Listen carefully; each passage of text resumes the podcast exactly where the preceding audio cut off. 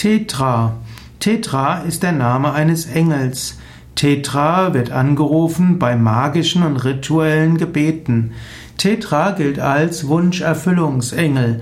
Wenn man einen Wunsch hat, dann kann man diesen an Gott richten. Und wenn du um etwas bittest in einem Gebet, ist das eine eigenständige Kraft. Wünsche ans Universum, Herzenswünsche ausdrücken und seine Wünsche klar zu formulieren, das hat eine Kraft an sich.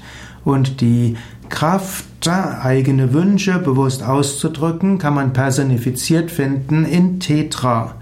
Viele Menschen haben Wünsche, aber sie blockieren sie gleich, weil sie denken, dass sie nicht möglich sind.